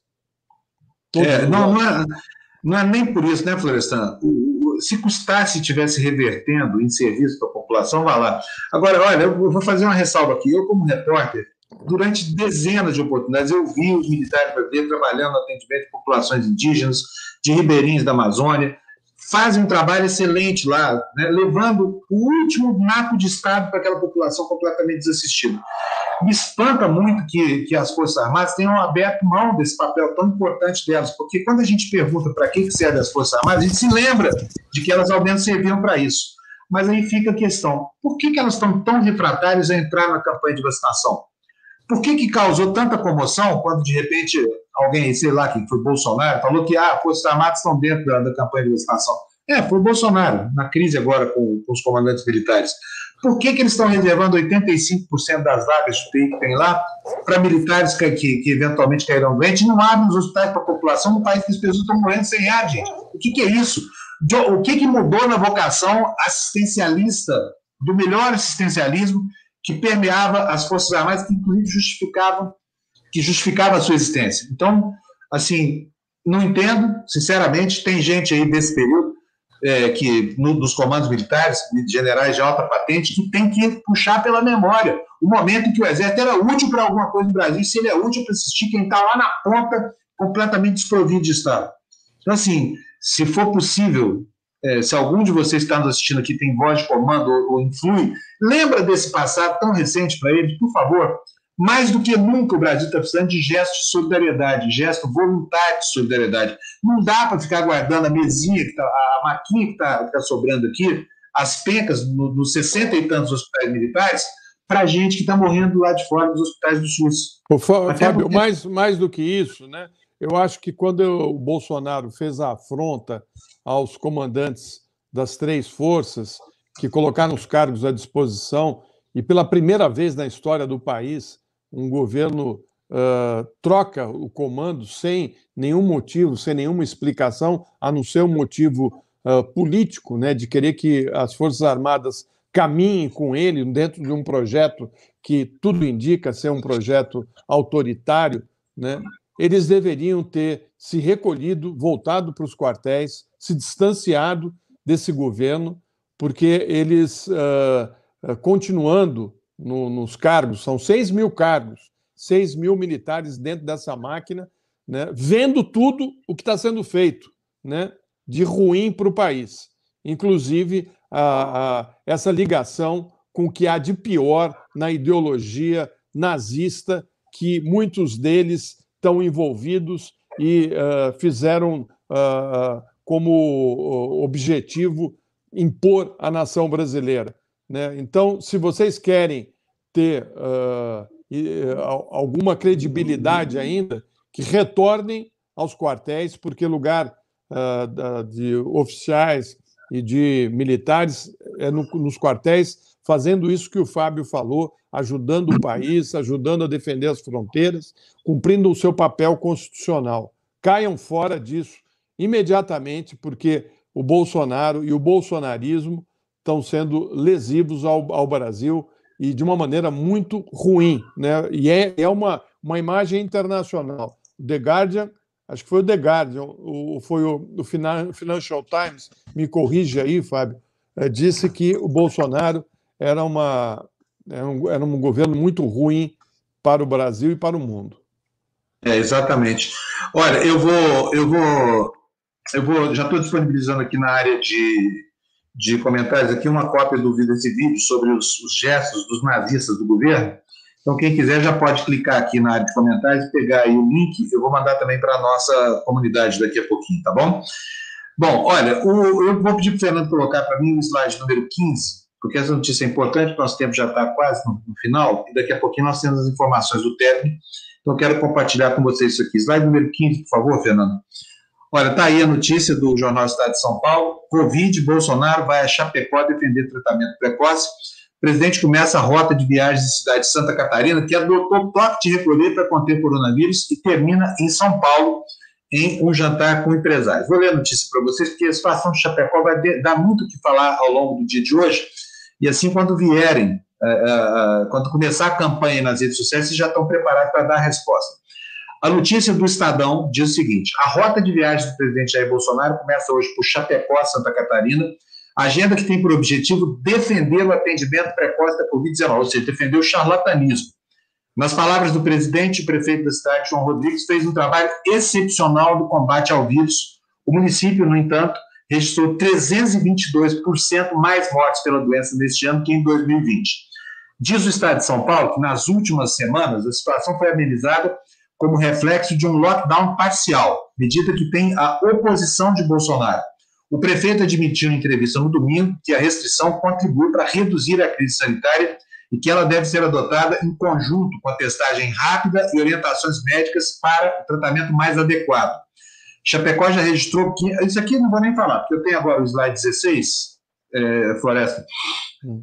Olha só como é que, como é, que é mentira. Está lá esse prefeito, ah, tratamento precoce, cloroquina, ivermectina, não que mais, o povo morrendo. Eu fui ao site do, do, do, portal da Covid, do Ministério da Saúde, e peguei lá as informações oficiais para vocês entenderem o tamanho da mentira que vai ser contada daqui a pouco. Já estou antecipando, porque depois nós vamos ter que desmentir, desmentir dá trabalho, é chato, testando, tudo mais, então vamos botar aqui no quadro.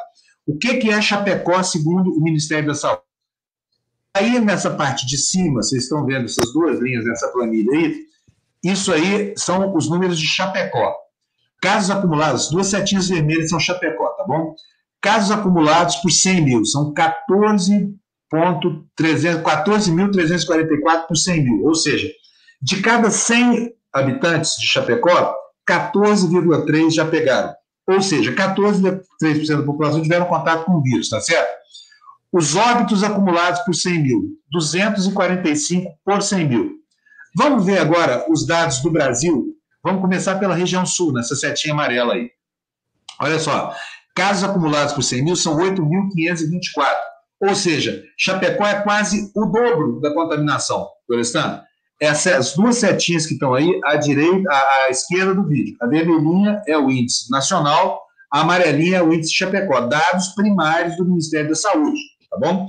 Na coluna da direita, estão aí, ó, óbitos acumulados por 100 mil. A setinha vermelha indica a situação de Chapecó, 245. E a setinha amarela é, mostra a situação do país, 168. Também aqui são 70% a mais em Chapecó. Chapecó tem uma performance muito pior do que a média do Brasil.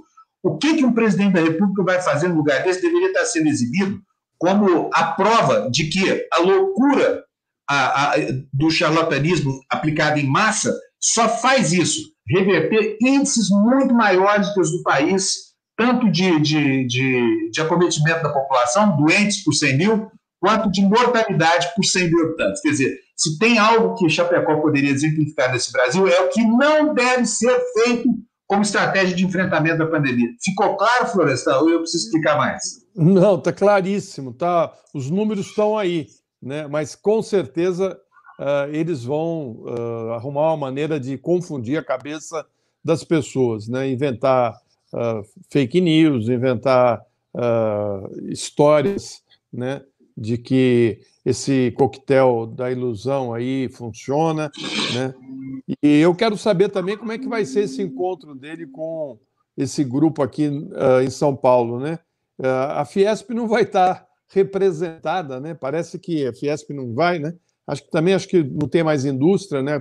Tá tudo tão uh, estranho no Brasil. A, a Fiesp é aquela, aquele negócio que o Paulo Scaff usa para tirar dinheiro do povo através do sistema S, não é isso? Aquela entidade é. bolsonarista que botou o pato lá na Avenida Paulista, essa coisa toda, são eles? Pois é. Não tem atividade nenhuma. Bolsonaro está preocupado. Bolsonaro está preocupado aí com, com a falta de apoio da, do mercado financeiro, dessas empresas e tal, né?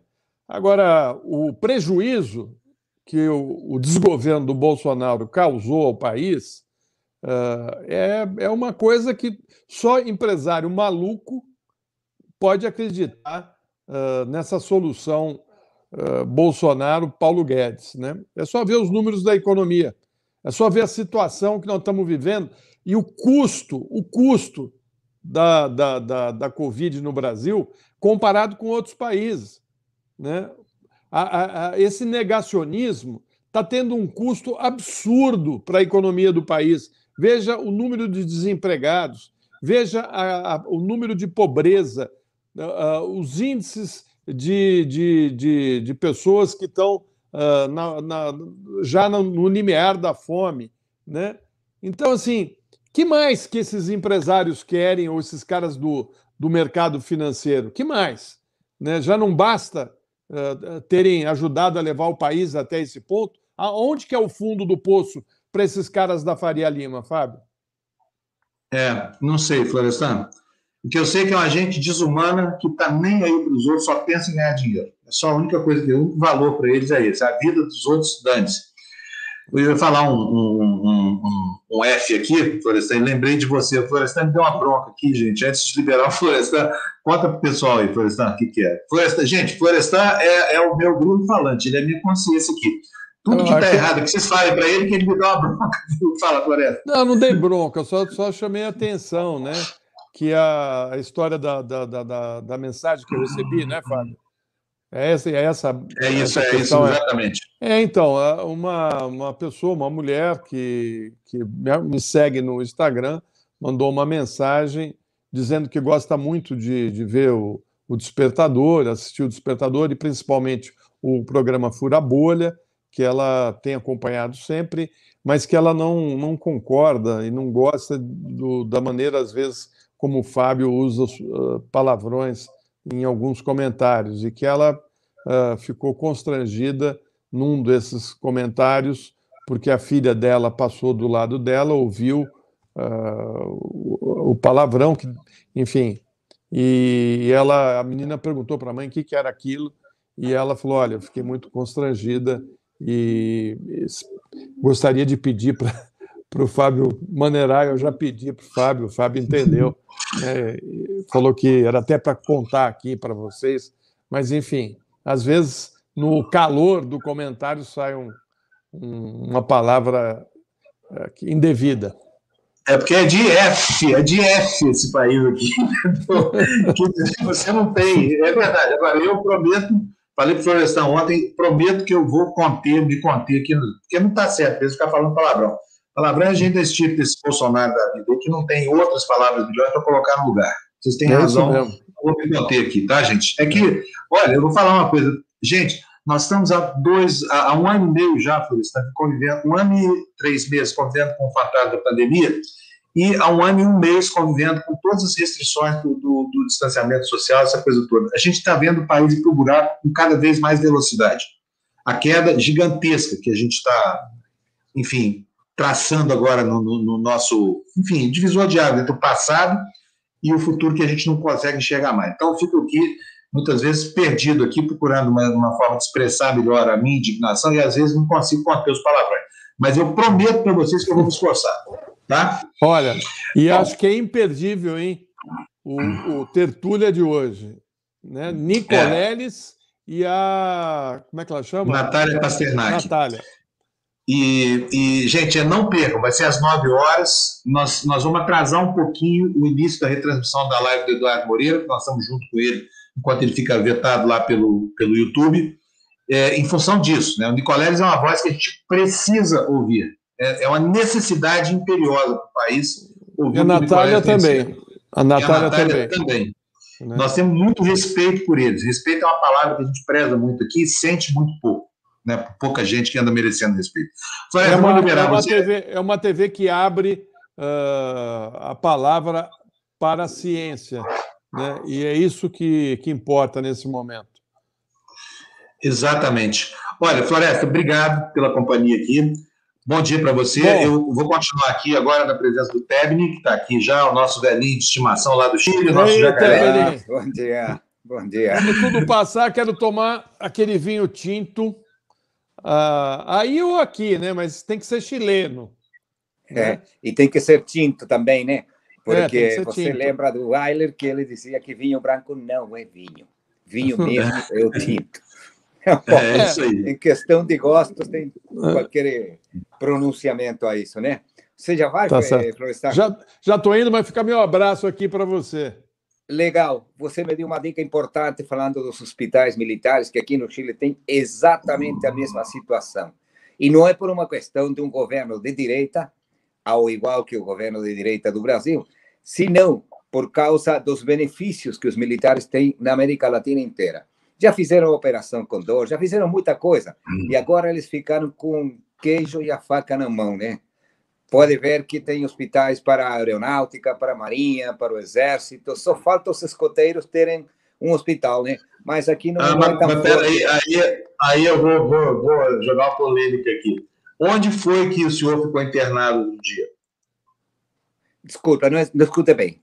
Onde? Você não andou internado aí algum tempo atrás? Ah, eu fiquei, sim. Fiquei. Onde? Me beneficiando. Na, na Santa Casa do, do Exército. Aqui no Brasil, se você não fosse militar, você não ia passar pela Santa Casa do Exército nunca. Você ia direto para o Hospital do SUS. Mas sabe o que é? Tchau, Tchau, Floresta. Tchau, tchau. Sabe o que acontece, Fábio? É bom explicar, né? Os hospitais, tanto da aeronáutica como da marinha, do exército, eles são também hospitais privados para quem tiver dinheiro para pagar. E como eu trabalho para a TV Democracia, tive o dinheiro para pagar a internação, né? Seu salário tá bom, né, Pedro? Não. Seu, olha, eu briga tenho... não, porque vai ter redução de salário e jornada aqui no Brasil Não, mas eu tenho um plano de saúde que ainda é respeitado apesar da idade, né? Porque, de fato, quando você começa a avançar na sua idade, como também deve acontecer no Brasil, todos os planos de saúde começam a aumentar, porque você está é, é, é, um cliente perigoso, né? Você poder ficar é, gripado e não é a mesma coisa que ficar com gripe aos 20 anos que aos 70. E isso daí é uma realidade. Mas eu queria falar de dinheiro, viu, Fábio? Peraí, ah, então deixa, deixa eu falar antes de você de dinheiro, que eu preciso fazer um monte de agradecimentos aqui, Término, ah, senão eu perco os superchats. Começando aqui pelo Valder Nascimento, nos mandou cinco reais. E, Valder, um abração. Estou com saudade de falar com o Valder. Não agradeci direito as canecas que vocês mandaram fazer, entregaram tão gentilmente. Eu estou guardando a caneca para um momento muito especial, que eu venho adiando há três, quatro semanas, viu, Walter? Walter está dizendo aqui, ó, bom dia, pagando meu jornal. Não se pode tolerar os intolerantes, esses caras têm que ser confrontados. No nazismo no Brasil é crime, não tem papo. Concordo, Valdir. Não tem conversa com nazista. Não tem. É assim que a gente age aqui na TV Democracia. Nazista, olha, fora, daqui para fora. Dado Soares nos mandou 27,90, dizendo aqui para nós aqui, parabéns para esse time de feras de jornalismo que ilumina os nossos dias de obscurantismo. Muito grato, Dado, pela sua contribuição, pelas suas palavras, viu? Obrigadíssimo. Nizargan Ferreira nos manda 10 reais. Estamos assistindo um espetáculo macabro criado por todos os que o apoiam. Fora Bolsonaro, genocida. Essa hashtag é a hashtag do nosso coração também, Nizargan. Obrigado, viu? Érica, Érica, nossa sócia fundadora aqui, remida. em tempos de fake news, vocês são mais que essenciais. Informação de qualidade nunca foi tão preciosa. Parabéns, Fábio Florestinho, todo o TVD. Érica, obrigado não só por esse superchat, obrigado pela ajuda que você nos dá diariamente aqui, me ajudando aqui a orientar a coisa aqui na TVD. Esdras Santos nos manda um super sticker de 5. Esdras, obrigado. Quem mais? Temos mais. Vânia Araújo dos Santos nos manda 10, dizendo aqui: parabéns por ter o Jamil junto a vocês. Ele agrega mais valor ao jornal de vocês. É, a gente trata o Jamil aqui como se fosse um bibelô, o Jamil e o Tebni, como dois bibelôs aqui que nós não podemos de jeito nenhum abrir mão deles.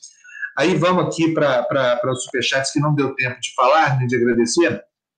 É, eu vou aumentar minha tela aqui porque não estou enxergando o nome dele, fica recoberto. O André Machado se tornou novo membro. O André acho que voltou a apoiar o canal aqui. Eu acho que voltou. Eu já vi o nome dele por aqui na nossa galeria. Obrigado, viu, André? Geisa Capistrano dizendo: vocês são meu alento todas as manhãs. Muito obrigado pelo trabalho de excelência de vocês. Geisa, muito obrigado pela gentileza das palavras tão doces aqui. A Silene é, Lemes nos mandou, Silene Lemes nos mandou um pix de 100 pratas. Silene, que maravilha. Já falei, olha, parabéns aos jornalistas que trabalham com determinação, destemidos e amor ao povo brasileiro. Gratidão essa aqui é a nossa obrigação, viu, Silene? Não é nada demais, não. agradeço demais seu reconhecimento tão generoso.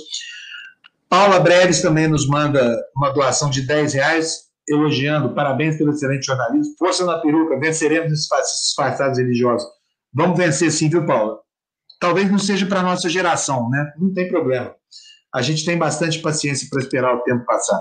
Dona Marta Panunzi um dia foi abduzida pelo canto da sereia bolsonarista, tiramos ela dessa, dessa condição depois de muita luta e ela hoje está completamente restabelecida, sem síndrome de, de abstinência, sem síndrome de Estocolmo, sem nada disso. Vida civil restabelecida, livre do bolsonarismo. Nos mandou primeiro 100, depois mandou 5 a minha mãe. Obrigado, Maisona. Isso é mãe trocínio. E a Vânia Araújo dos Santos, que nos mandou quinzão aí, dizendo parabéns, Fábio Florestão, vocês passaram a ser para mim uma fonte muito importante de informação. Vânia, super enaltecidos com os seus comentários, tá bom? Pronto, falei de dinheiro aqui, Tebni. Agora é sua vez de falar de dinheiro daí.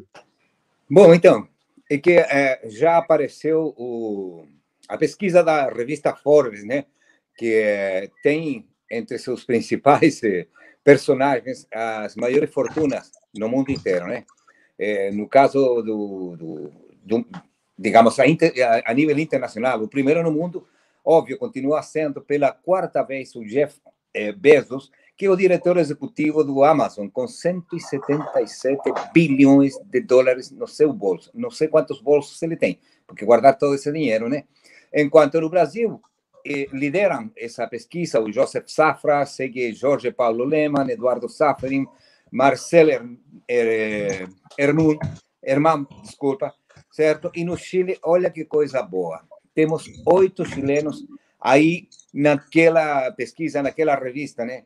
Entre eles, um senhor que seguramente deve estar precisando de muito mais dinheiro, porque para curar a dor de cabeça que está dando a oposição à sociedade civil, civil organizada, é, é bastante grande, né?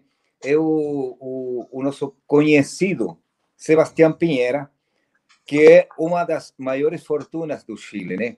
O Chile tem, entre esses outros é, outros mais sete, os oito que são é, na totalidade, tem a, a Pinheira com 2,9 bilhões de dólares. Será que ele entende o que é pobreza? Eu duvido, né? Os chilenos conseguem eh, ser proprietários, ser donos de 40 bilhões e 300 milhões de dólares. E tem um nome interessante aqui nesse, nesse listado, né? Tem o Júlio Ponce Leroux. Quem é Júlio Ponce Leroux? É o dono do lítio do Chile.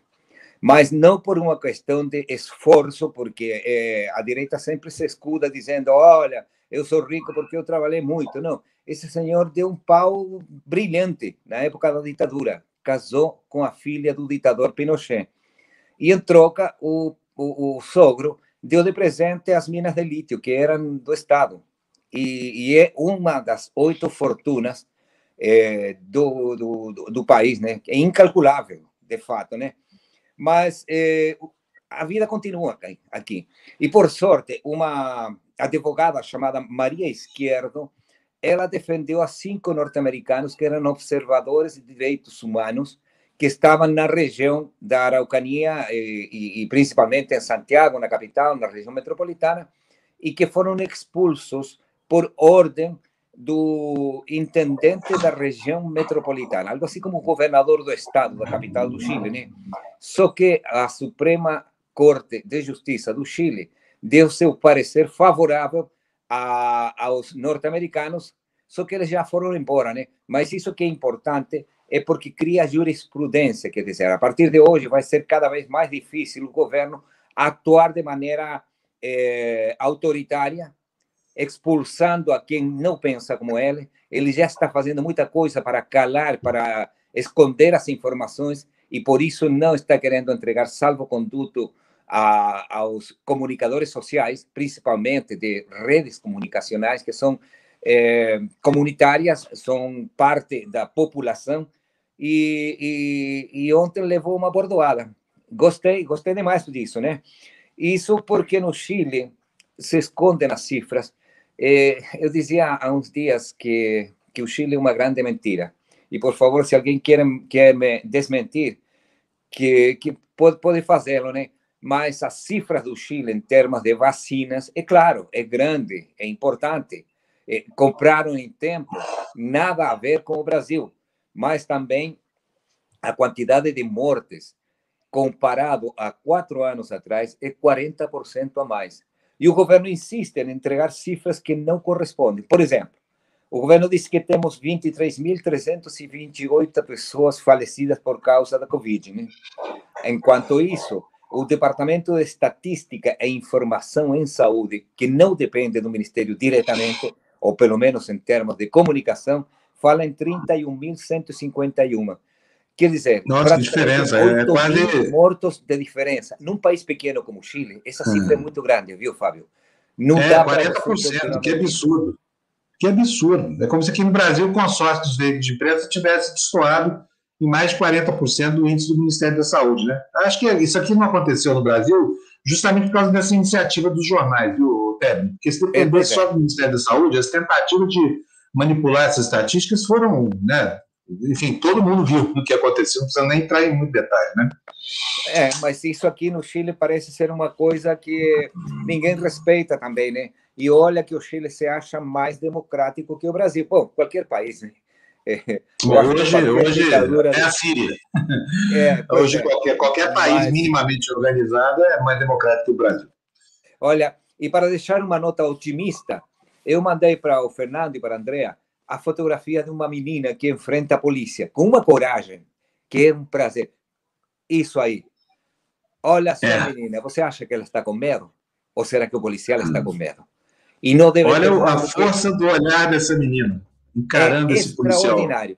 Se ela tiver 12 anos, ainda é muito, viu? Olha que coisa. Mas olha, eu adorei essa fotografia e quero deixar como um sinal de otimismo, porque as coisas têm que mudar, viu? Muito bom. Tebre, então um abração para você. Bom dia no Chile, viu? E até amanhã, né? Amanhã estaremos de volta senhor. aqui. Um abração para você, Tebre. Tchau, tchau, tchau. Tchau, tchau.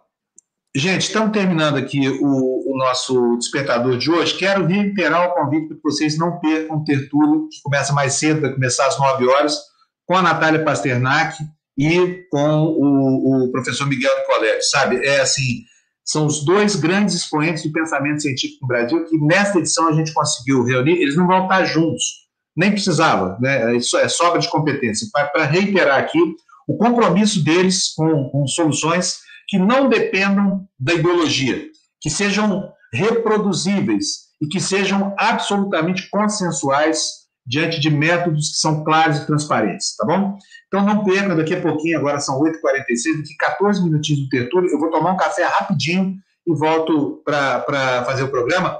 Já querendo mandar um beijão aqui para Ana Cláudia, nossa querida parceira aqui, minha amiga desde pequenininha, que está fazendo aqui conosco um belo programa aqui no Libertas, tá bom? Ana, brigadão pela sua doação, ela diz TVD, verdadeira informação, orgulhoso de fazer parte. Nós orgulhosos todos de fazer parte desse projeto aqui. Pessoal, bom dia para vocês. 15 minutos estamos de volta. Não perca o tertúlio de hoje. Bye, bye.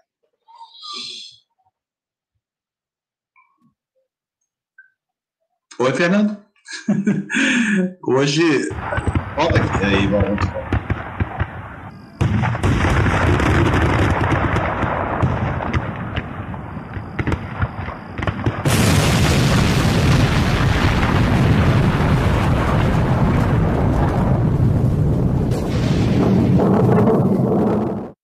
Senhoras e senhores, vivemos um momento grave no país, com muitas perdas de vidas que foram causadas principalmente pelas novas variantes do coronavírus.